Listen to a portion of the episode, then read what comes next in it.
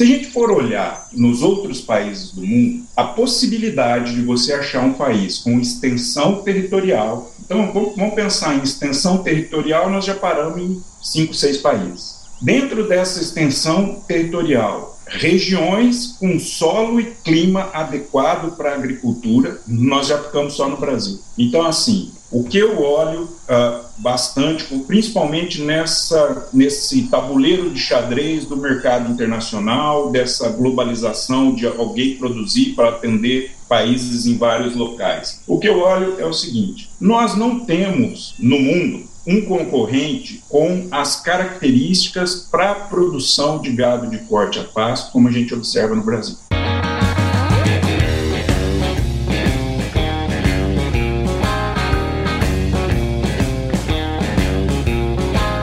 Peace. E aí, pessoa! Seja muito bem-vindo, muito bem-vinda ao Sumicast, o podcast oficial da Sumitomo Chemical, que tem como missão promover o bem-estar, oferecendo soluções sustentáveis para a produção de alimentos e a saúde da sociedade. E nesse episódio nós vamos falar sobre os principais desafios aí, como superá-los para ter sucesso na intensificação de pastagens. E para falar com a gente sobre isso, eu estava confidenciando com ele aqui antes de começarmos a gravar que ele já estava na lista de convidados e aí de repente eu, ah, não, ele vai fazer um podcast com você lá na Sumitomo. Achei muito legal. Quem tá aqui é o José Renato Silva Gonçalves, que tá à frente da administração da Fazenda Figueira, lá em Londrina, no Paraná. José Renato, também conhecido como Raí aí, né, Raí? É engenheiro agrônomo lá pela Exalc, onde também fez seu mestrado em ciência animal e pastagens e possui doutorado pela Universidade Estadual de Londrina. Raí, muito obrigado por estar aqui com a gente e seja super bem-vindo aqui ao Sumicast, cara. Muito obrigado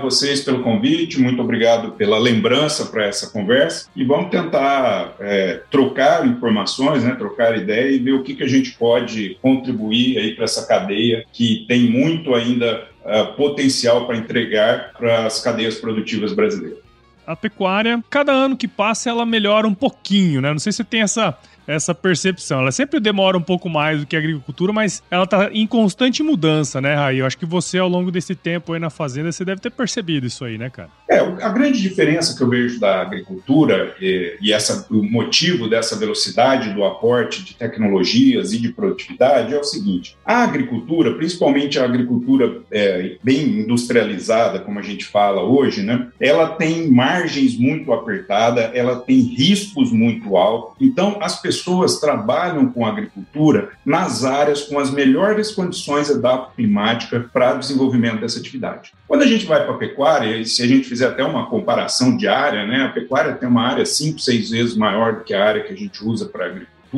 a gente acaba observando que uma parte dessas áreas pecuárias estão estabelecidas em áreas marginais da produção, onde a gente tem algum tipo de restrição climática de solo, que a gente chama de EDAFO, ou as duas coisas juntas. Então, é esperado e é compreensível que uma parte dessa área gigantesca que a gente tem em produção pecuária tenha mais dificuldade para adotar tecnologia por causa das condições locais, inclusive de logística também, né? Se a gente entender que a pecuária é uma das atividades produtivas mais pioneiras, uma das atividades que teve uma maior capacidade de levar emprego e renda para o interior do Brasil, para as áreas mais distantes, é também compreensível que essas limitações também limitem o, o aporte de tecnologia. Claro. Então, por isso que muitas vezes a gente observa alguns indicadores zootécnicos abaixo, é, mas é compreensível, porque vou dar, vou dar alguns exemplos só para ficar claro. Uh, vamos pensar no Pantanal Mato Grossense ou Sul Mato Grossense. A gente tem dois, três meses de seca e dois, três meses de enchente. Nós temos dificuldade de pôr insumo, nós temos dificuldade de pôr gente, que é uma região muito ampla e pouco povoada, sem infraestrutura. É óbvio que nessa situação o aporte tecnológico vai ser menor e vai andar mais devagar. O que, que é importante, sabe, Paulo? O que, que a gente fala muito hoje? O produtor ele tem que viver o sonho que é possível para ele. Não adianta a gente sonhar com o sonho que eu estou fazendo aqui na Fazenda Figueira, em Londrina, que tem uma condição de solo, de clima excelente. Hum. Então, hoje, o que, que a gente enxerga como principal desafio para a intensificação de pastagem, para a gente já entrar um pouco no nosso assunto?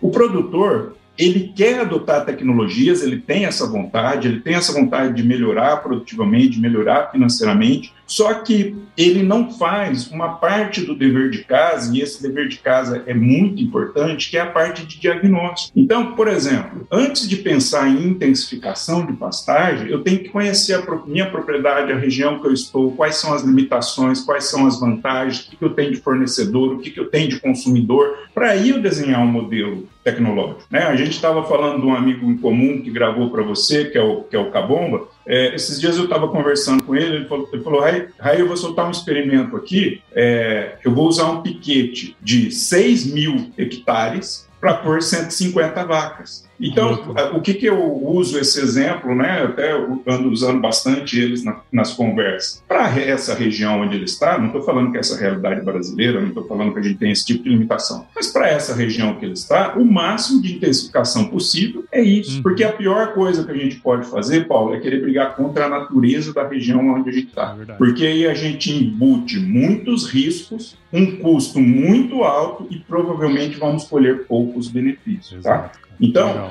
essa, essa imagem que a gente vê da pecuária andar mais devagar que a agricultura, é, usar menos tecnologia e muitas vezes ter indicadores produtivos e financeiros menores, a gente tem que olhar dentro desse contexto, fazer realmente um diagnóstico do que, que a gente está chamando de pecuária no Brasil, quais são os biomas, as, as, as, as dificuldades logísticas, as dificuldades culturais, as dificuldades edafoclimáticas, e aí a gente consegue entender e observar que se a gente olhar nas melhores regiões, com certeza a gente tem propriedades e proprietários que estão trabalhando de maneira muito intensiva, muito produtiva e com muita lucratividade.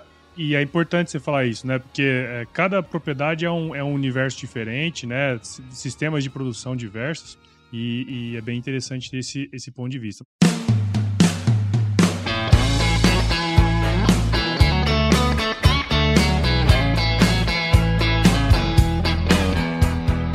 Antes da gente começar a falar mais mesmo, né? Você já falou bastante coisa aí legal, cara. Mas conta um pouquinho aí de você, cara, da sua história. Conta um pouco pra nós aí, meu. Eu venho de uma família bem, bem simples, assim, né? Meus pais, meus avós tinham, tinham bastante restrições. Eu, eu nasci em Aracatuba, no interior de São Paulo, uma cidade com muita tradição na pecuária, sabe? Uhum. Mas meu pai, eu brinco que a, a, profissão do meu pai e da minha mãe era criar gente, sabe? Então, assim, tudo que precisasse fazer, eles não tinham uma profissão definida, eles compravam, vendiam, trabalhavam, prestavam serviço, então, assim, eles, eles se viraram é, de maneira louvável para formar. Eu, eu tenho mais dois irmãos, nós três somos formados em nível superior, e, assim, é, eu não tinha esse contato tão forte com a agropecuária, sabe? Hum. Uh, meu avô, pai do meu pai, foi peão de comitiva, no tempo que Aracatuba buscava boi lá no Mato Grosso, e eu me encantava muito com as histórias dele, sabe? Eu gostava muito das histórias dele, de, dessa fase de, de mexer com o gado, de, de andar no cavalo, de mexer com o gado a cavalo, sabe? Isso me, me encantava muito. Um outro ponto, cara, que assim que eu acho que foi marcante quando eu decidi realmente o que, que eu ia fazer de profissão na minha vida, foi que quando eu era jovem, estava ali no fim do, do, do, do, ensino fundamental, ali passando para o ensino médio, o, o mundo é, noticiou muito aquele é, problema severo de fome que teve na Etiópia, sabe? E eu tenho essa imagem comigo até hoje, que eu, é uma imagem que eles veicularam muito na época, isso eu vou, eu vou falar para você que devia ser 86, 87, uhum. que era um, um, menininho etíope, magrinho, só a cabeça sentado, assim, morrendo de fome, e um urubu já esperando para se aproveitar ali, sabe? Uhum. E essa imagem de não me conformar com, com essa história de ter fome e as histórias do meu avô deu um start na minha cabeça que eu coloquei saber de uma coisa, cara, eu vou trabalhar de alguma maneira para produzir comida e de preferência para produzir comida fazendo isso que me encantava, sabe? Que era o gado, que cavalo e, e, e, reviver essas histórias do meu avô. E aí, cara, muito novo, com 14 anos, eu fui fazer colégio agrícola, fui fazer colégio agrícola em Penápolis, já, já pus na minha cabeça que eu,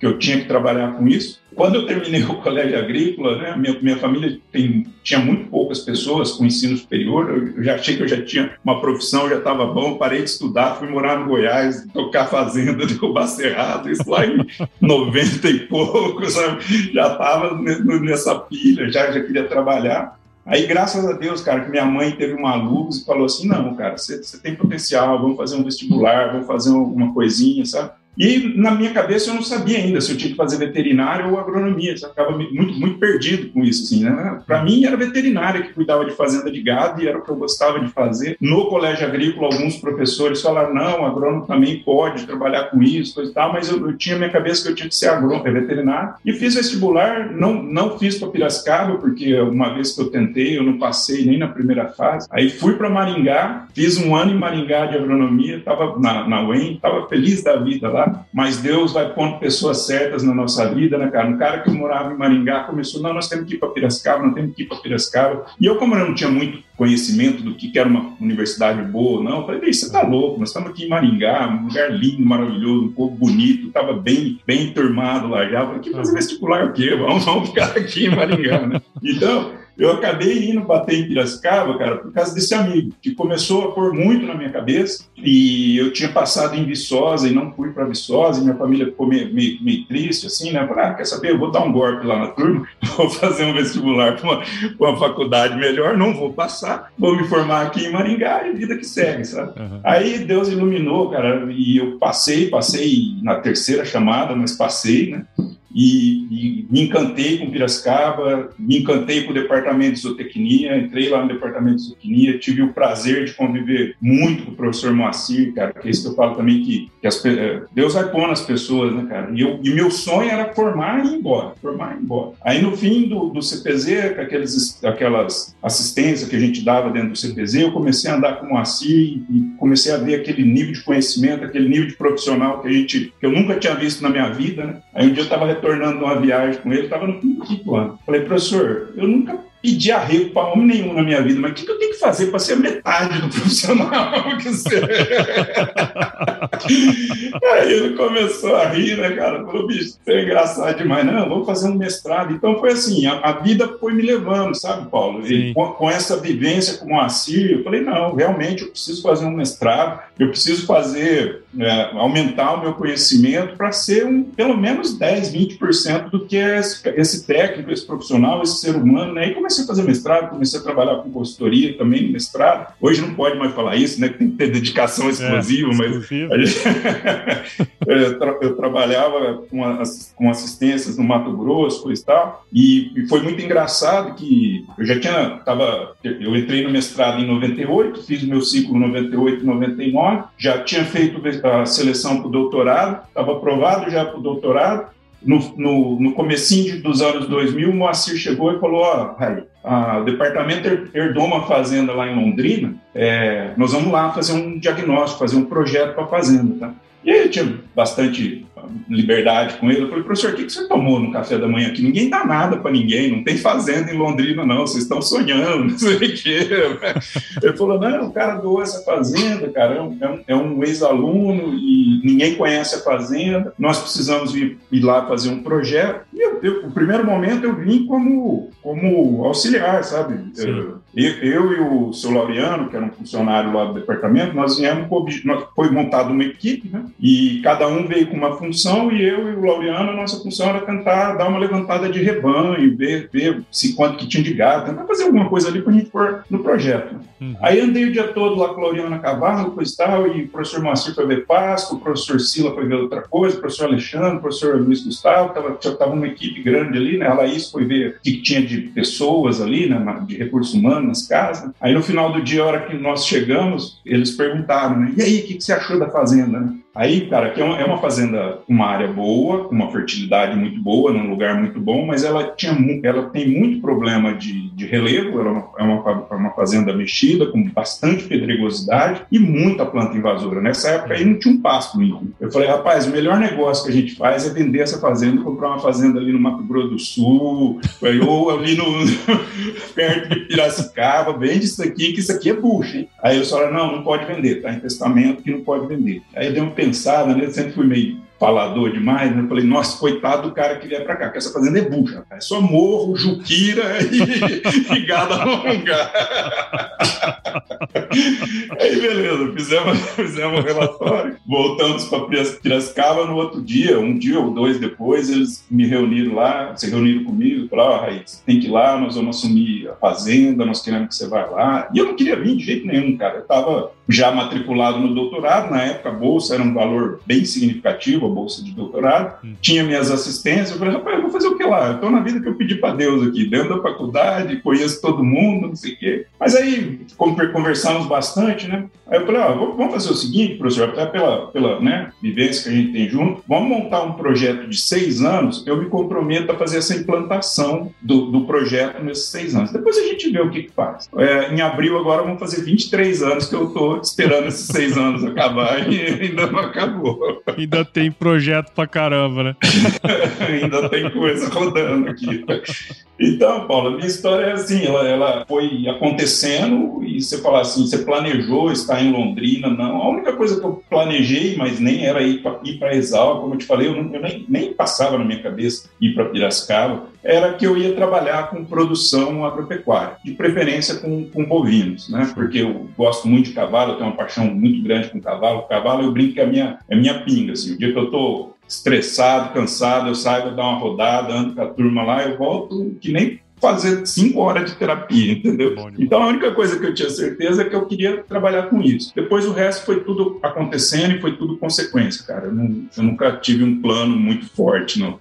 Legal, cara. É, é interessante, né, cara, essas histórias assim, né? Porque a gente começa a entender um pouquinho mais do que, que é movido, né? A, a, as pessoas, o agro em geral, né, cara? E, e, a pecuária tem dessas coisas, né? A pecuária, ela, no imaginário de quem gosta, né? É uma coisa muito, muito interessante. E a pecuária, no Brasil, é um, um como você falou ali atrás, né, cara? É um, um uma atividade assim que leva renda pro, pro campo, né, cara? E, e hora que a gente começa a analisar o Brasil com outros países, especialmente aqueles que são mais, mais os nossos concorrentes, né? O foco deles é maior em confinamento. A gente tem muito sistema ainda baseado em pastagem, né, cara? Então é, é legal ver isso. E eu queria saber, cara, de você, tipo assim, é, pensando nesse aspecto, né? Os nossos principais concorrentes estão é, focados aí na, na, produção em confinamento e tal.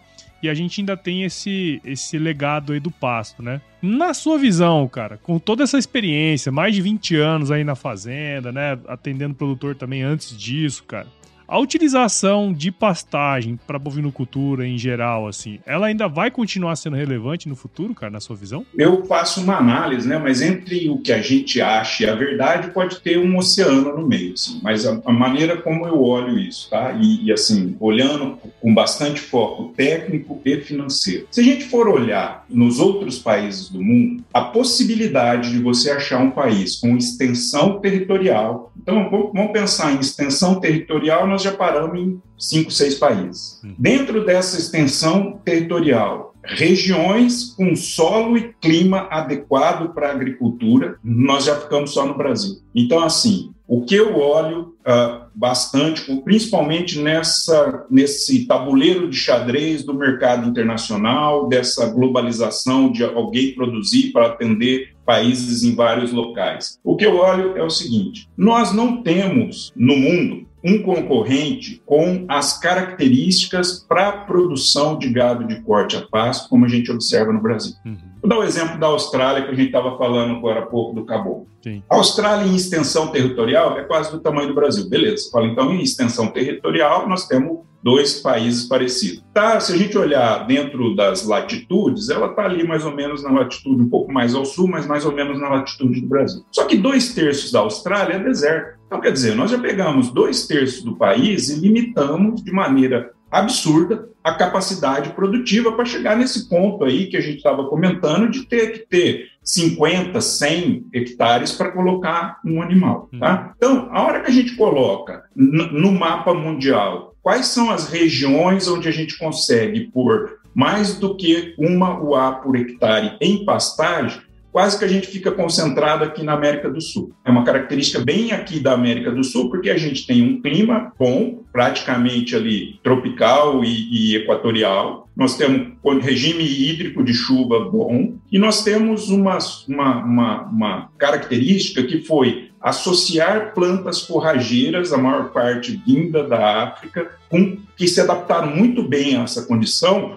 com um bovino vindo da Índia, que é o Nelore, com capacidade muito uh, uh, favorável de produzir nessa condição. Então, a hora que a gente começa a somar, é, é, mais ou menos que nem a história que eu te contei da minha vida. Eu acho que ninguém parou para pensar, oh, nós vamos fazer isso aqui, vai acontecer. Mas hoje, olhando a, a, a, situação atual, eu não vejo um outro país com capacidade de produzir em escala em pastagem. Então, esse é o primeiro ponto que eu acho que, por isso, a gente vai trabalhar bastante ainda com pastagem. Uhum. Eu Legal. acredito também que, por um bom tempo, nós vamos ter terras, mesmo, mesmo se a gente considerar não abrir mais, nós, nós, depende da estatística, a estatística brasileira é ruim, mas vamos falar que a gente tem 160 milhões de hectares de pastagem. Dentro desses 160 milhões de hectares, sem pensar em abertura de novas áreas, a gente ainda tem áreas com baixo valor de aquisição dentro desse contexto. Então, vem mais um fator favorável para a gente produzir a paz. E com essa característica de terra ainda de baixo custo, planta forrageira adaptada, animal adaptado, a gente acaba tendo uma produção de proteína animal de alta qualidade com baixo custo.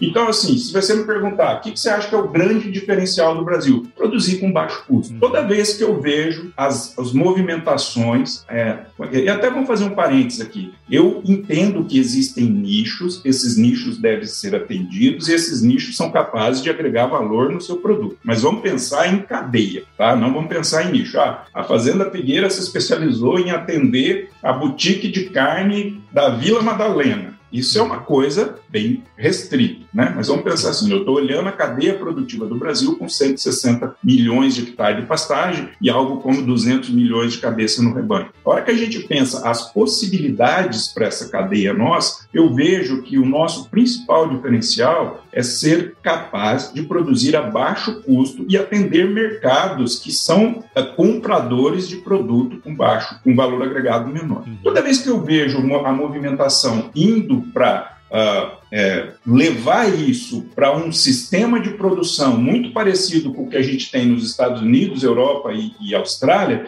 eu vejo que a gente perde o nosso principal diferencial. Até porque, para fazer isso, então, vamos pensar assim, é, até de maneira bem simplista, só na genética. Quando eu falo isso, nós vamos trabalhar aqui no máximo com um animal meio sangue. E quando eu vou competir com esses outros países, ele está trabalhando com animal europeu 100%. Sim. Então, assim, pensando em qualidade de carne, em atender nicho, em atender valores, é, é, compradores de maior valor agregado, eu acho que a hora que a gente sai do nosso potencial, a gente começa a perder essas vantagens competitivas e talvez não conseguir emplacar muito nesses mercados. Então, o que eu entendo hoje, até é o que a gente adota aqui na Fazenda, tentar intensificar o nosso sistema de produção até o ponto que isso é viável economicamente, para a gente conseguir produzir em escala com baixo custo de produção. Por que a gente se preocupa nisso? Porque quando eu produzo em escala, eu tenho um faturamento que permite eu ter investimentos, eu ter melhorias, então ter um volume de produção é importante para ter um volume de receita.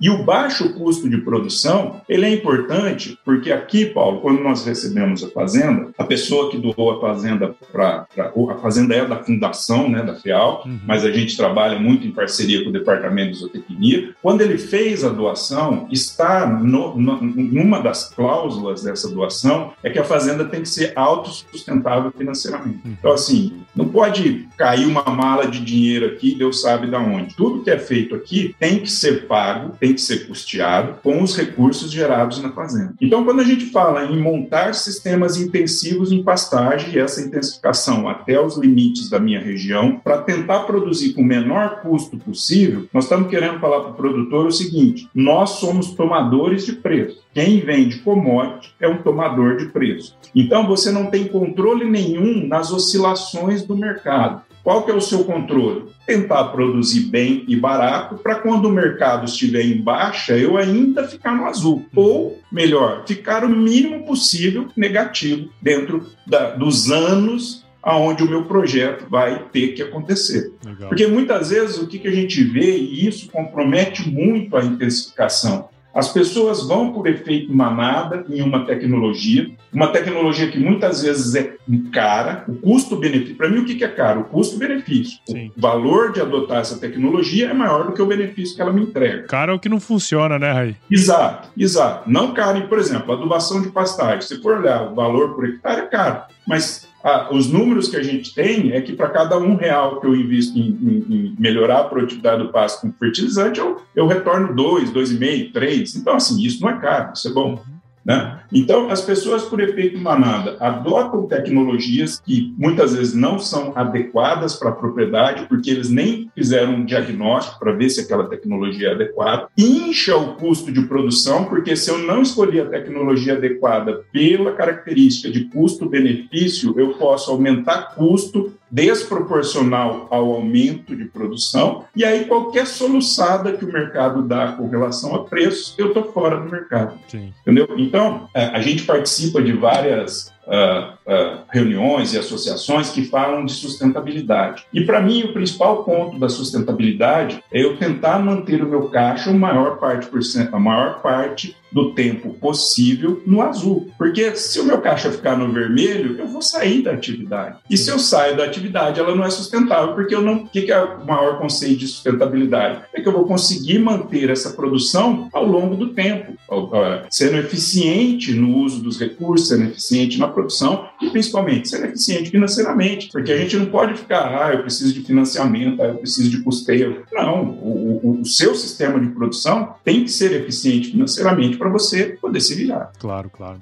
É, cara, e fica bem claro, assim, né, que o, o, a pastagem, né, é um diferencial competitivo pro Brasil, né, cara? E, e o conhecimento de como fazer um bom manejo. Bom, você falou aí alguns nomes, né, que são referência aí no Brasil, né? Professor Moacir, Sila, né, essa galera toda aí lá da escola. E esse conhecimento tá, tá disponível já há muito tempo, né, cara? É, tem produtores que têm aplicado isso com bons resultados, é o caso da Fazenda Figueira, assim como outras fazendas aí pelo, pelo Brasil, né? Só que acho que você vai concordar comigo que quando a tecnologia passou a ser mais amplamente difundida, é, acabou sendo queimada, acredito muito, por falta de, de. por ser mal implementada e por uma falta de um dimensionamento, um estudo maior, como você comentou aí, né, cara?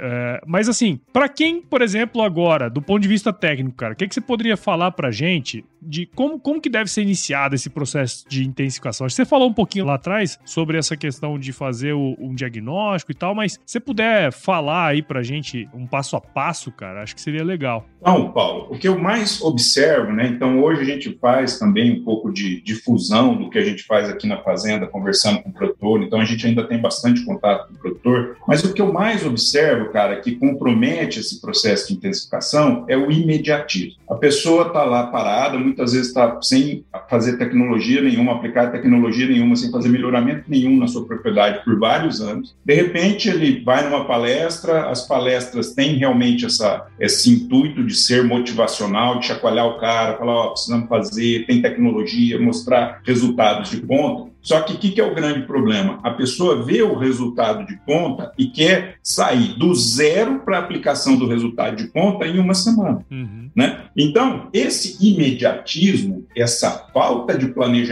para adotar tecnologias, ele que é, essa, essa característica queimou muitas tecnologias, não só as de intensificação de pastagem. Se a gente buscar um histórico aí, queimou bastante tecnologia, porque a tecnologia é boa, desde que implantada da maneira certa, nos locais certos, observando todas as características dessa tecnologia. Hum. Toda vez que a gente adota uma tecnologia, a gente aumenta quantidade de variáveis que eu coloquei no meu sistema de produção, que eu tenho que estar tá medindo, que eu tenho que estar tá atento, buscando eficiência e, consequentemente, eu estou aumentando meu risco. Quando eu tenho um sistema extremamente extrativista, eu praticamente não tenho risco nenhum. Então, hoje, o que, que a gente recomenda? O primeiro ponto para a gente pensar em sair de, do que a gente está fazendo, da nossa zona de conforto, e adotar alguma tecnologia com o intuito de melhorar produtivamente e técnica e financeiramente é montar um planejamento estratégico para isso. Né? Então, assim, de maneira bem simplificada, a gente divide o planejamento estratégico em quatro etapas: diagnóstico, planejamento, execução e controle. Uhum. Nós não podemos tomar nenhuma decisão sem as três primeiras etapas: planejamento, diagnóstico, planejamento e execução.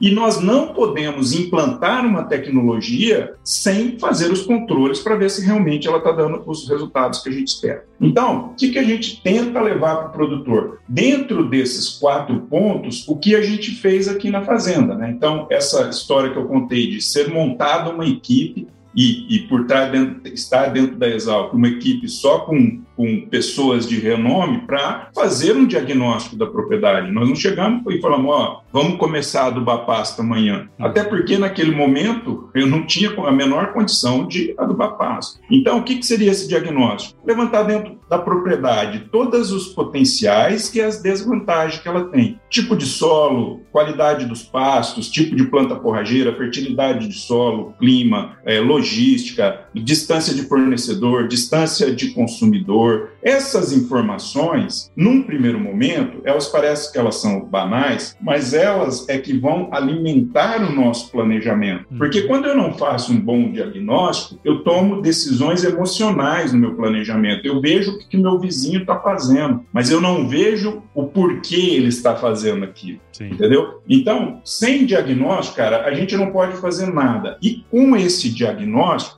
e muitas vezes a gente faz ele até instintivamente, andando de caminhonete dentro da fazenda, a gente já começa a levantar pontos e ter luzes que acendem ali, falando: isso aqui é muito bom, isso aqui é muito ruim, então isso aqui eu tenho que tomar cuidado. E, e, e instintivamente, quando a gente vai pegando uma prática disso, a gente já vai bater o olho na fazenda e montando esse diagnóstico. Hum. Porque para que, que ele vai servir? Para a hora que eu for fazer o planejamento, né, que é o segundo passo, e o que, que consiste o planejamento? Definir quais são as ações técnicas que eu vou adotar para melhorar a minha propriedade. Quando eu faço um bom diagnóstico, eu sei o nível que eu estou e quais são as tecnologias que eu posso adotar. Então, vou dar um exemplo aqui da fazenda, até para contextualizar. Quando nós assumimos a fazenda, como eu falei, aqui só tinha planta invasora, era um mar de planta invasora. Então, uhum. Não tinha um pasto limpo. Então, intensificar para a gente, depois desse diagnóstico de olhar que não tinha nenhum pasto limpo, intensificar para a gente era controlar a planta invasora e não adubar pasto. Sim. Porque se eu fosse partir para adubar pasto, que é o que a gente gosta de fazer, que é onde a gente vê que tem potenciais para aumentar a produção uh, vegetal nas áreas com uma infestação de plantas invasoras que impossibilitava entrar a máquina, que impossibilitava a planta é, produzir, porque ela estava com uma mato competição medonha, isso ia virar só custo, hum. entendeu? Então, o primeiro ponto é o planejamento, que vai dar informações de preferência tabeladas, informações medidas, mensuradas mesmo, para que eu possa fazer meu planejamento. O planejamento é o seguinte: dentro de um cardápio, eu, eu, eu, olho o planejamento como a gente ir a um restaurante. Eu chego no restaurante, pego o cardápio, tem 30, 40 pratos, mas eu vou comer um.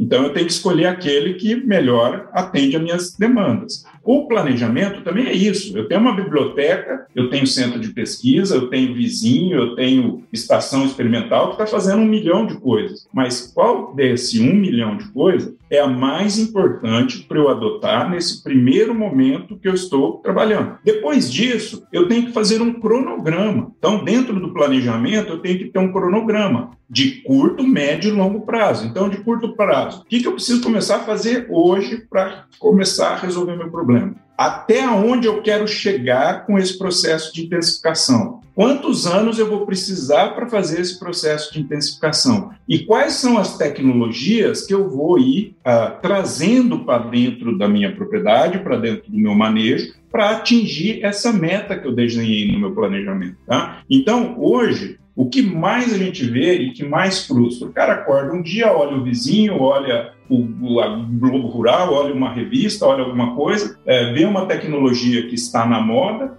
e por efeito manada, como a gente chama, ele adota aquela tecnologia sem nem saber se aquilo era o que ele realmente estava precisando. Uhum. Uh, quando, quando eu andava bastante com o Moacir, eu escutei ele falando isso uma vez, eu não lembro se foi numa palestra ou numa fazenda, e eu guardei essa frase até hoje. Eu uso muito ela para os produtores. Quando a gente vai fazer um processo de intensificação, muitas vezes quando a gente vai, fala para o produtor que vai intensificar, cara, quase que automaticamente vem na cabeça dele, ou adubar pasto ou fazer confinamento, ou adubar é. pasto ou fazer confinamento. Mais ou menos meia meia da, da turma tem essa divisão. É Só que, na verdade, intensificar é identificar o fator que mais está limitando o seu potencial de produção e resolver esse fator. Eliminar os gargalos, né, Raí? Exato. Então, pode ser que isso que a gente chama de intensificação é, esteja lá no vigésimo andar e hoje a gente está no subsolo 2. Eu posso ter como meta chegar no vigésimo andar, mas eu tenho que construir uma escada, um elevador, depende do, dos meus recursos, da minha capacidade administrativa, gerencial, para como eu vou sair daqui do subsolo 2 e ir para o vigésimo andar. Hum. Então, o diagnóstico e o planejamento, e no planejamento ter o cronograma, né, o cronograma de adoção de, de quais ações eu vou adotar, em quais momentos eu preciso comprar insumo, em quais momentos eu preciso plantar, e quando eu já tenho que estar com uma cerca pronta, eu vou precisar de um curral, eu vou precisar de corredor, eu preciso desenhar isso daí tudo, porque senão, Paulo, o que a gente acaba fazendo, e, e, e eu administro essa fazenda há um bom tempo, e a gente tem que se policiar muito para isso, é ficar só apagando fogo. Você uhum. chega e vê um problema, você não entende se, se aquele problema, e ainda mais a gente que tem esse olho, tem essa formação lá de Piracicaba, que tem que resolver, que tem que ser bonito, a fazenda tem que ser produtiva. Aí você chega lá e vê, puta, aquela cerca precisa reformar. Só que reformar essa cerca hoje não é prioridade, Sim. mas a gente tem que se policiar para isso. Por isso que o cronograma é importante. Então, ó, hoje, para fazer essa, essa propriedade, esse sistema de produção ficar eficiente, eu tenho que fechar meus olhos um pouco para algumas coisas, porque senão eu fico só apagando fogo e só gastando o dinheiro, não que desnecessariamente, mas assim, sem o foco de aumentar a produção. Sem critério, então, né, cara? Sem critério, exatamente. Isso foi o que a gente mais sofreu nos primeiros anos, né? Porque como a, a, a fazenda tem essa cláusula de não entrar recursos de fora, é, e a gente tem um pouco de dificuldade para pegar financiamento, fazer alavancagem muito forte, os primeiros anos nós tivemos que trabalhar com passinho de tartaruga. É, trocar cebola, que nem a gente brinca, mas assim, mesmo fazendo poucas coisas, coisas focadas que tivessem um maior impacto em custo-benefício. E a partir do momento que isso começa a rodar, a gente começa a trabalhar e planejar os investimentos maiores e, os, e as tecnologias mais caras. Então, só para a gente concluir isso, fiz o diagnóstico, fiz o planejamento, o terceiro ponto que é importantíssimo é executar o que está no planejamento. O que, que a gente vê muito também? O produtor chama um técnico chama uma empresa de consultoria, chama ou mesmo um pós-venda ali do, do, das revendas e fala, cara, eu quero um plano aqui para minha fazenda. Você vai lá, desenha a sétima arte do mundo ali. O cara põe aquilo numa gaveta e vai embora. Vai e reclama que não mudou nada na propriedade dele. Então, além de fazer o diagnóstico, fazer o planejamento, nós precisamos executar e executar bem feito, na hora certa, uh, com, com, com os gatilhos certos, focado em comprar bem, em vender bem o que eu estou produzindo. Então, a gente tem que ter essas três ações muito bem feitas. E o quarto ponto, Paulo, que eu acho que é o que mais falta nos produtores hoje, é a gente medir aquilo que a gente está fazendo. Porque muitas vezes, né, e a gente trabalha com pesquisa há bastante tempo, e o que, que hoje é muito claro na nossa cabeça com relação à pesquisa? Quando eu faço um experimento, e principalmente quando é um único experimento, ele explica aquela situação para as características da onde eu conduzi o experimento, entendeu? Então, eu vou falar assim, eu conduzi esse experimento aqui em Londrina, com uma temperatura média de 21 graus, eu estou chutando números aqui, e um solo com 80 ppm de fósforo e uma oferta de forragem de 12%. E aí, a hora que eu replico isso em condições diferentes, o resultado tem uma grande chance de ser diferente. Então, quando eu adoto tecnologias numa propriedade, eu tenho que ir mensurando para ver se realmente aquelas ações estão entregando os resultados propostos e se ele não se, se, se não está entregando os resultados propostos, o porquê. E, por incrível que pareça, cara, dentro da produção de gado de corte, a principal ferramenta que a gente tem para medir as nossas ações é pesar gado. Né? Porque a gente brinca o seguinte: o reflexo do manejo de pasto está no ganho de peso dos animais. É,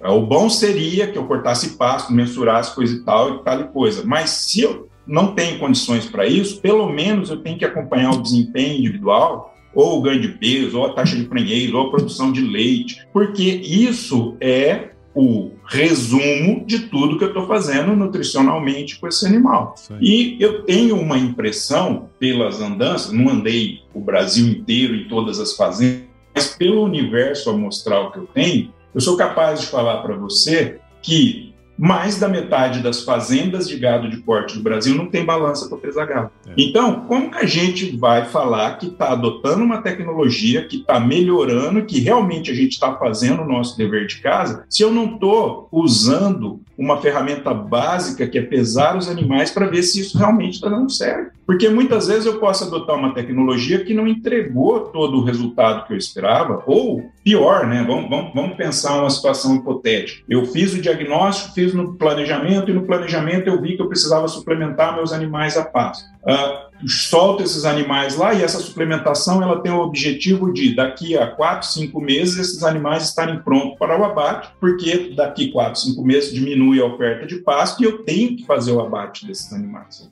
Só que aí eu não faço controle. Eu não vou lá e, e vamos falar que eu precisava ter uma meta de 0,8, 0,9 quilos por dia para isso tudo se concretizar. Se eu não faço o controle e essa meta não está sendo atingida, corre o risco que dali 5, 6 meses, esses bois terem ganhado menos do que os 800, 900 gramas que a gente precisava, não estarem prontos para o abate e eu ficar com um, um, elefante branco na mão, que é o que, que eu faço agora, hum. entendeu? Então, se eu venho fazendo controles, eu posso ir me ajustando, observar por que, que isso não está acontecendo. Vamos supor que o coxo está num puta barro, que os animais têm dificuldade de acesso ao coxo, e isso está interferindo no ganho de peso. É, eu poderia até ver isso visualmente, mas a balança é, é a, é a prova concreta de que aquela meta não está sendo alcançada. E por melhor que seja o projeto que a gente elabora, o projeto é um norte. A balança vai corrigir o, o, o percurso desse navio, desse transatlântico que a gente está dirigindo, que é uma propriedade rural. Sim. Porque a gente não consegue fazer manobras muito rápidas dentro de uma propriedade, dentro de um sistema de produção. Quanto maior a escala, mais difícil é para a gente fazer essas é, correções de rota. Então, é muito importante a gente fazer o controle. Então, o que, que eu, a gente recomenda muito hoje para os produtores? É necessário a gente sair dessa zona de conforto, se a gente pegar a média nacional, tudo bem que média nacional é, é, é, é, um, é um parâmetro que a gente tem que olhar com cuidado, mas se a gente pegar a média nacional, as propriedades de gado de porte brasileiro estão produzindo quatro arrobas por hectare ano. Quatro arrobas. Vamos falar que você uh, está vendendo essa, essas arrobas a 300 reais. Nós estamos falando de receita bruta de 1.200 reais por hectare ano. Você falar que você tem uma margem de 20% disso daí, está falando em 240 reais por hectare ano. Se você está numa propriedade que seu hectare custa 30, 40, 50 mil reais o hectare, não justifica você ter a área para produzir 240 reais por hectare não ano. Faz sentido. Então, assim, nós temos que mudar a maneira como nós estamos produzindo, até para justificar o patrimônio que a gente tem empatado ah, a terra valoriza, tem valorização imobiliária, tá, tá, tudo certo, eu entendo tudo isso daí, mas a gente tem que ter um mínimo de produção e principalmente um mínimo de rentabilidade que justifique esse patrimônio. Sim. E se a gente continuar produzindo quatro arrobas por hectare, nós vamos ser expulsos, nós não vamos ter sustentabilidade nenhuma, porque a, a demanda por é, áreas para produção de outras commodities agrícolas, ela vem acelerando ano a ano. Então, assim, ou eu entendo, principalmente numa região como Londrina, ou eu entendo que eu tenho que entregar um sistema com viabilidade compatível com as outras atividades, ou nós vamos entregar a fazenda para soja, eucalipto, cana, laranja, o que for, e vamos sair da atividade.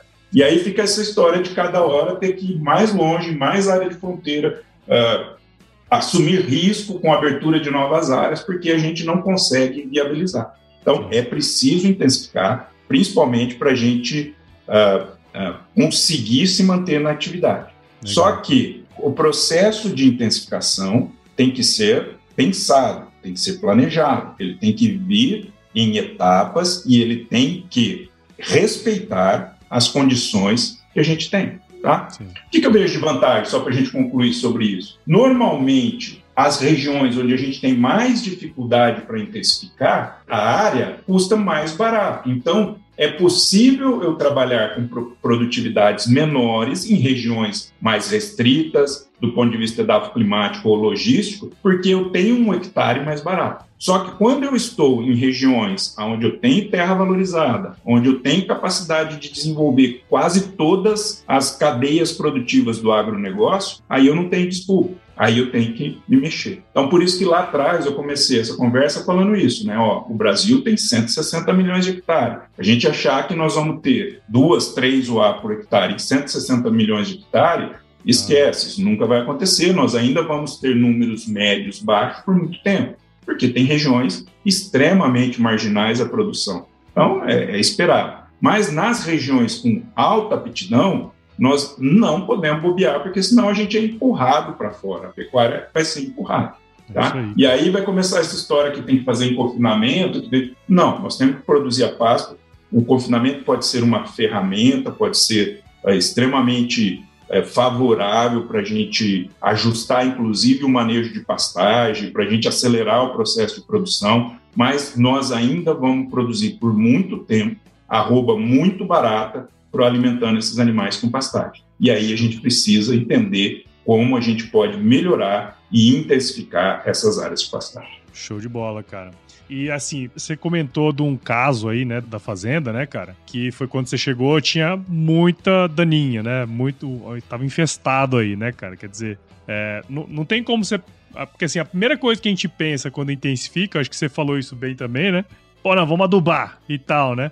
E tem o tempo para tudo, né, cara? Mas Nesse caso, né, eu sei que vocês fazem muita pesquisa aí na Fazenda Figueira, todo tipo de pesquisa possível, tenho certeza que vocês fizeram muita coisa relacionada a essa parte de controle de daninhas, cara. Teria como você falar pra gente um pouco assim, por exemplo, quais são os tipos hoje de, de controle mais aplicáveis, pensando aí tanto em sistemas convencionais, como de integração lavoura-pecuária também, cara, pensando nessa questão de controle de plantas daninhas, você pode dar uma visão pra gente disso aí também, cara? Então, assim, Paulo, só para você você entender, né? Quando nós chegamos, a fazenda tinha uma, as áreas de pastagem com muita presença de plantas invasoras, né? E o que, que é o grande problema disso, né? Nós temos uma, uma competição muito grande das plantas invasoras com as plantas forrageiras por a gente fica muito claro que existe uma competição por água e nutrientes, né? Porque as duas estão ocupando o mesmo solo as raízes, tanto do, do capim, da planta forrageira, como da planta invasora, vai competir pela água e pelos nutrientes que estão dentro desse solo. Mas um ponto que a gente esquece das plantas invasoras, e isso ficou muito claro lá no começo, quando nós montamos baterias e baterias de experimentos para entender como a gente ia fazer esse controle quais eram os impactos disso, é que existe uma competição muito grande da planta forrageira com a planta invasora por luz, cara. E muitas vezes a gente não se atenta a isso, né? Ah, o Brasil é um país tropical, tem luz, tem luz, tem luz, tem luz. Mas se a gente olhar para o manejo de pastagem, hoje qual que é a, a melhor ferramenta que a gente tem para manejar os pastos, para entender a fisiologia ali de crescimento das plantas forrageiras?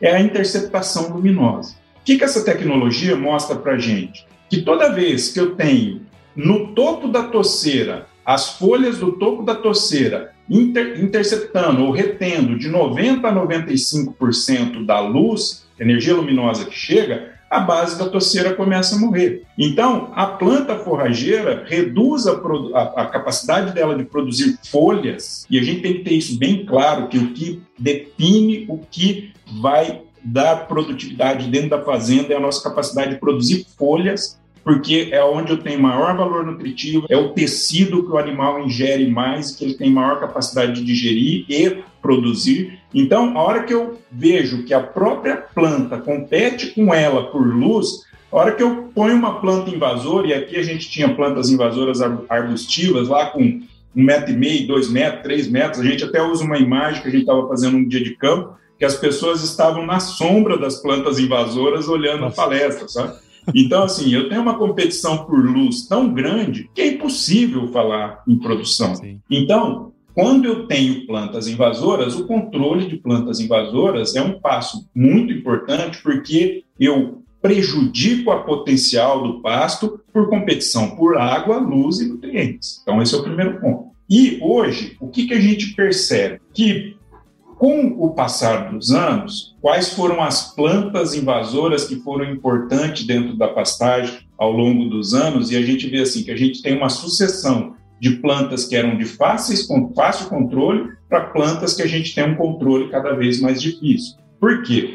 Porque a gente apostou muitos anos em controles paliativos. A gente ia lá e roçava, muitas vezes queimava, colocava fogo para controlar a planta invasora, roçava de roçadeira, roçava de pois. Aí o que, que acontece? As plantas invasoras sensíveis a esse controle, muitas vezes físico, elas saíam da área mas, por outro lado, eu começava a aumentar, eu começo a aumentar a população de plantas resistente a esse tipo de controle. Então, hoje, o que, que a gente observa? Que na maior parte das vezes, quando nós temos problema com plantas invasoras, são plantas invasoras que a gente não tem um controle eficiente através de métodos físicos. Né? Então, hoje, o que, que a gente enxerga de plantas invasoras? Que para ter realmente um controle eficiente, eu tenho que trabalhar com o controle químico. Hoje a gente tem uma oferta de produtos no mercado, né, que, com moléculas que são adequadas para os mais variados tipos de planta invasora, mas nós temos que ter em mente que em algum momento nós vamos ter que entrar com controle químico, porque senão eu fico cortando essa planta rebrotando, corta essa planta rebrota, ela vai aumentando o sistema radicular, vai, apesar de ter uma parte vegetativa para cima do solo pequena, muitas vezes eu tenho um sistema radicular que já está ali há 5, 10, 15 anos sendo cortado. Então, essa planta começa a ter mais resistência ainda. Não é que ela mudou geneticamente e adquiriu resistência. A gente escuta muito isso. Ah, hoje a gente tem plantas resistentes aos princípios químicos. Não. Hoje a gente tem planta que já foi sendo manejada de forma mecânica, de forma física, e que foi se estruturando para resistir a isso. E a hora que eu vou lá e pega uma planta que tem uma, uma superfície foliar minúscula e um sistema radicular gigante, a capacidade das moléculas dos produtos químicos atingir todo essa, essa sistema radicular começa a ficar difícil e essa planta rebrota mesmo com controles químicos, tá? Uhum. Então, hoje, o que, que a gente vê? Que tem algumas situações diferentes. As fazendas tipicamente de pecuária, que são normalmente em áreas de abertura nova, áreas que tiveram pouco preparo de solo, onde a gente vê principalmente como planta invasora a rebrota da vegetação nativa. Então, esse é um ponto que a gente tem que ficar alerta, porque quando a planta invasora é a rebrota da vegetação nativa, essa planta invasora é muito adaptada àquelas condições climáticas da região. Então, assim, já dificulta o controle, por quê? Porque eu tenho uma planta que está alguns milhares de anos ali, nascendo, é, crescendo e pro, produzindo descendentes naquela região. Então, normalmente a gente tem plantas de controle um pouco mais difícil, que precisam de moléculas específicas, e muitas vezes a gente tem até um pouco de dificuldade para controlar de forma foliar. Então, tem que fazer corte, normalmente até com roçada, e aplicação de produto, ou mais uma aplicação e uma catação, até que a gente consiga fazer um controle, mas sempre lembrando que nós vamos ter que trabalhar com algum tipo de molécula e ter, de novo, dentro daquela história de diagnóstico e planejamento, fazer um bom diagnóstico das áreas para saber que tipo de planta tenho ali, para fazer um planejamento de como eu vou controlar e com quais moléculas, tá? Então, assim, é um, é um quebra-cabeça que a gente precisa desenhar ele bem e pedir ajuda para quem uh, entende desse tipo de interação entre moléculas e plantas invasoras. Legal, cara. Por outro lado, hoje também, a gente tem bastante áreas de pastagem e integração onde a gente vê plantas invasoras comuns da agricultura, que muitas vezes não são nativas. E um problema que a gente anda observando com integração lavoura-pecuária é a presença de amargoso nas áreas de pastagem, né? E lá em cima a gente tem outras plantas invasoras que são gramíneas também. E aí a gente tem uma dor de cabeça maior, sabe, Paulo? Porque nós não conseguimos ter uma seletividade muito boa uh, para moléculas capazes de controlar plantas invasoras que também são gramíneas. Hum. E aí, nessa situação, é muito importante a gente lembrar, né, que aquilo que a gente aprende lá na faculdade, que também tem controle cultural, né? Então, assim, plantas bem, é, plantas forrageiras bem adaptadas à minha região, é, é, se eu estiver trabalhando com preparo de solo, preparo de solo bem feito, é, tentar eliminar no, nos processos de integração essa planta invasora antes da implantação da pastagem, né, através da dissecação, fazer uma boa secação, fazer um bom controle dessa planta invasora antes do estabelecimento da minha área de pastagem, porque depois eu consigo fazer uma manutenção mais barata, né, um controle de manutenção mais barato, e muitas vezes não deixo entrar essas plantas que são de, de controle mais difícil. Então, nós temos que trabalhar com essas três ferramentas que a gente tem. O primeiro, que é o controle cultural, tentar solo corrigido, planta adaptada à fertilidade de solo que eu tenho, manejo de pastagem adaptado à planta e ao solo que eu tenho, controle mecânico quando ainda é possível e controle químico. E dois pontos, Paulo, para a gente concluir sobre esse tema, que a gente gosta muito de falar, que é o seguinte: a melhor estratégia que a gente tem para controle de plantas invasoras é um bom manejo de pastagem. Por quê? Nós, nós trabalhamos num ambiente tropical. No ambiente tropical, não tem solo descoberto. Ou a gente tem capim, ou a gente tem planta invasora. Porque eu tenho normalmente um banco de semente grande ali, plantas nativas, outras plantas, que a partir do momento que incide luz solar na superfície do solo, que ele não está coberto ou com a planta forrageira ou com a palha dessa planta forrageira, eu começo a ter uma possibilidade de entrar plantas invasoras. Então, o que a gente sempre fala? Não adianta nada montar um planejamento extremamente eficiente para controles de plantas invasoras e ir lá e manejar mal seus pastos. Principalmente o que, o que mais é, favorece a entrada de plantas invasoras é super pastejo. Trabalhar com altura de pastejo muito baixa e com solo muito descoberto. Quando eu trabalho com uma altura de pastejo muito baixa, essa planta forrageira tem menor capacidade de competir com essa planta invasora para ocupar o lugar, porque eu estou judiando dela. Hum. Então, o primeiro, primeiro ponto é esse. Tem que fazer um planejamento quando eu tenho problema com plantas invasoras, mas eu tenho que montar um bom manejo de pastagem para evitar a reinfestação. E o segundo ponto é que a gente tem que olhar a planta invasora como a gente olha uh, o controle integrado de pragas na, na, na agricultura. Uh, alguns experimentos que nós fizemos mostram que uh, um, um, uma porcentagem pequena de plantas invasoras não são capazes de reduzir significativamente a, a, a produtividade da pastagem.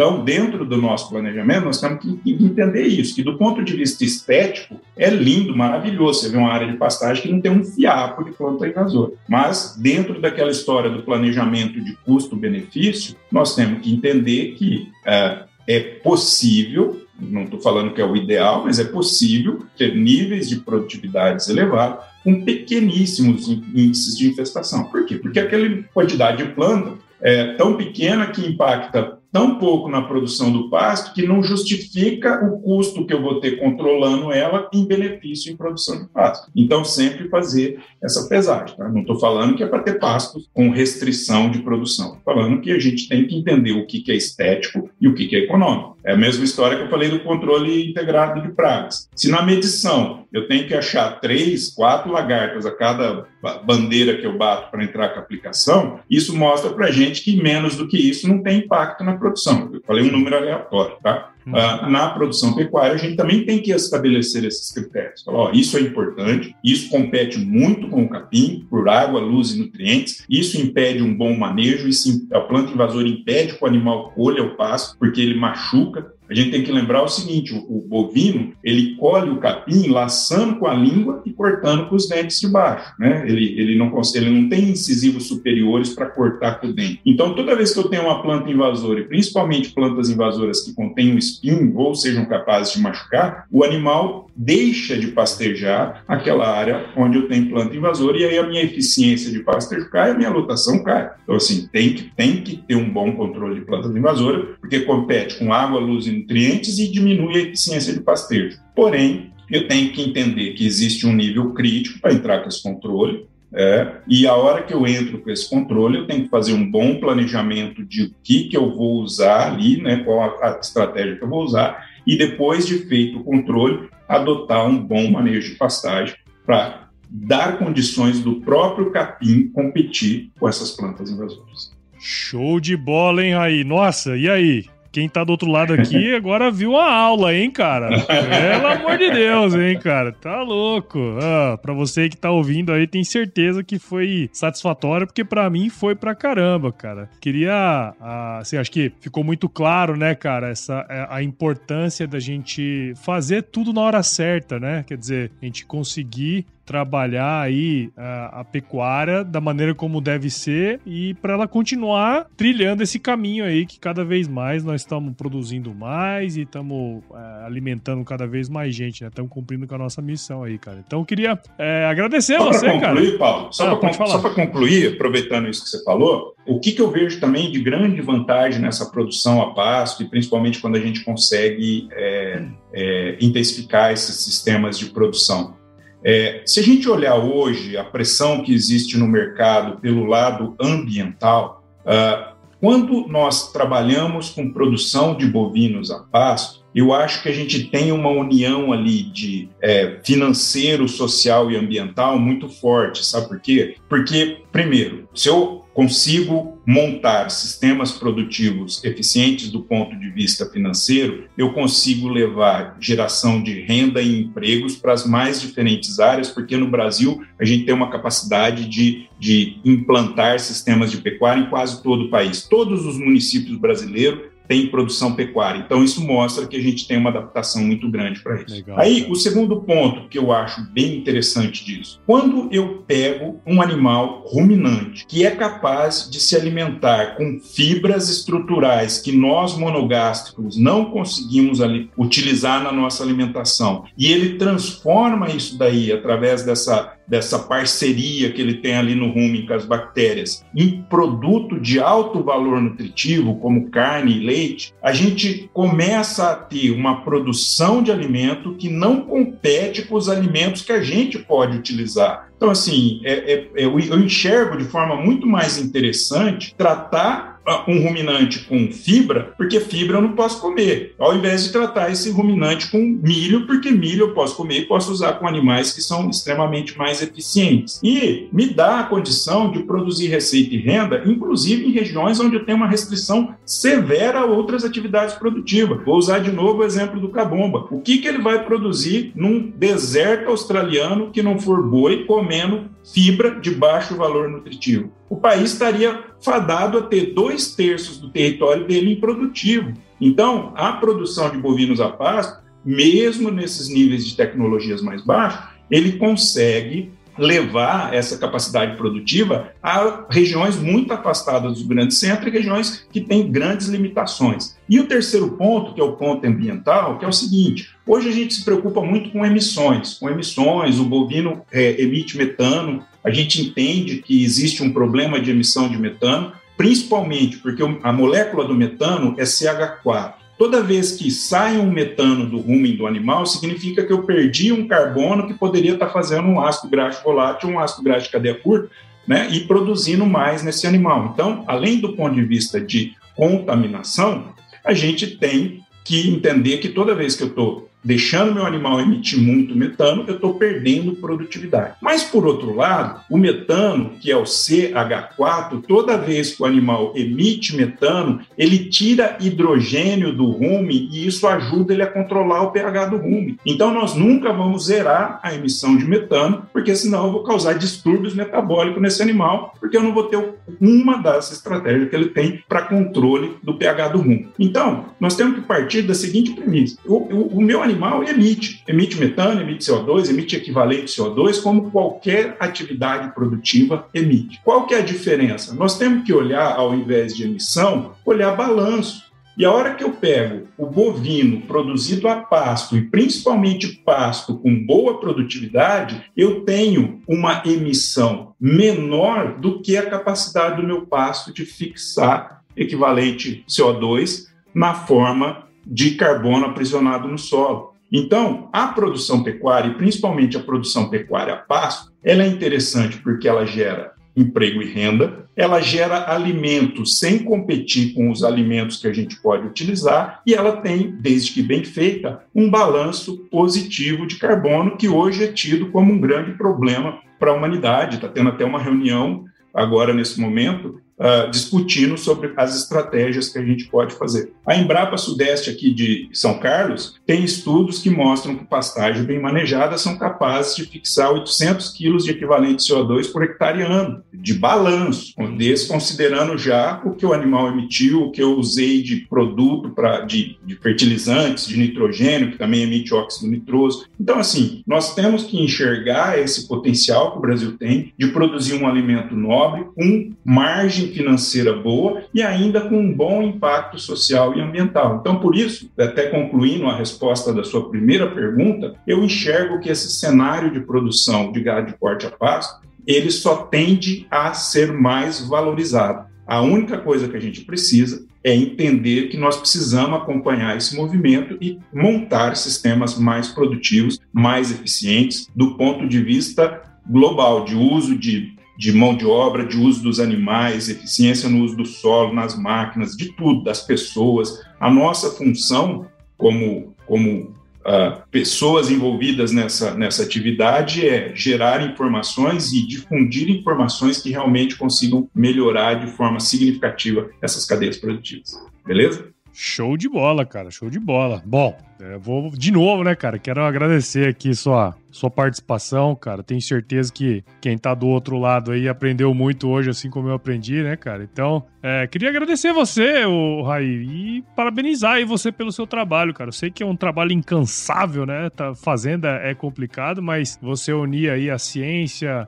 junto com essa produção aí, com operacional, que eu acho interessante demais, né, cara? É, é um negócio muito louvável, viu, bicho? Parabéns aí pra você, pra você, cara. Eu brinco que a gente é mais contador de história do que técnico, né? A vantagem de você ir ficando um pouco mais velho é que você tem muita história para contar e algumas vezes essas histórias podem colaborar com algumas pessoas por aí. Mas estamos sempre disponíveis. É, essa, essa parte da produção animal, ah, independente de, de ser na área de pastagem, nutrição, reprodução, melhoramento, é uma área que a gente Uh, trabalha bastante aqui na fazenda e, e dá bastante prazer para a gente falar disso e poder disseminar uh, o pouco de informação que a gente consegue gerar aqui. Legal, cara. E, e para quem quiser seguir aí o seu trabalho, o, aí, como que a gente pode te encontrar, cara? A gente tem uh, as mídias sociais. Eu sou bem ruim disso, cara. Esses dias foi engraçado. Eu estava fazendo uma palestra e uma pessoa que escutou a palestra ficou muito impressionado, bem impressionado, e chegou para mim e falou: Cara, como que eu faço para te seguir? Né? Eu olhei bem para ele e falei: Cara, eu estou indo almoçar ali. Se você quiser ir comigo daqui até no restaurante, você me segue, porque é o máximo. que a gente vai conseguir, mas como a gente tem o dia muito puxado, cara, hoje o que a gente tem de mídias sociais está dentro do site da FEAL. Então, é, acabamos não falando disso, mas a fazenda foi doada para a Fundação de Estudos Agrários Luiz de Queiroz, que é a sigla é FEAL, e toda a nossa comunicação pessoal e jurídica está ali dentro, tá? para facilitar um pouco a nossa vida, porque lá a gente tem uh, pessoas que podem colaborar com isso para a gente. Show de bola, cara, show de bola. E ó, e para você aí que ouviu esse episódio meu com o Raí aqui, eu tenho certeza que você viu valor nessa conversa, né? Afinal, você tá aqui com a gente até agora. Então considere compartilhar esse episódio aqui com alguém que vai se beneficiar desse conteúdo, de todo esse conhecimento aí que o Raí trouxe pra gente. Uh, o podcast ele cresce na medida em que você participa junto conosco aqui. Siga o Sumicast em seu agregador de podcasts favorito e acompanhe também os episódios lá no, no Agro Resenha. E siga Sumitomo Chemical também nas redes sociais, basta procurar lá por arroba Sumitomo Chemical Brasil no Instagram, Facebook, LinkedIn e YouTube. E visite o site da Sumitomo Chemical, o www.sumitomochemical.com. É isso aí, cara. Muito legal, viu, o, Raí? Obrigado de novo, cara, por você ter é, tirado um tempinho aí pra gente trocar uma ideia, né? Imagina, cara, a gente tá sempre disponível, é, que é, é, é danado porque o dia acaba sendo atribulado com experimento, com produção, com ah, família, né? Certo. Mas sempre que for é, necessário, a gente tenta encaixar um horário aí pra você. Bom demais. Aí eu me despeço sempre aqui dos meus convidados com uma frase de muita sabedoria, cara. Se chover, não precisa molhar a horta aí não, tá bom, Ray? Fica tranquilo. Pode deixar, que aqui choveu ontem, eu não vou molhar a horta hoje. Pode ficar tranquilo.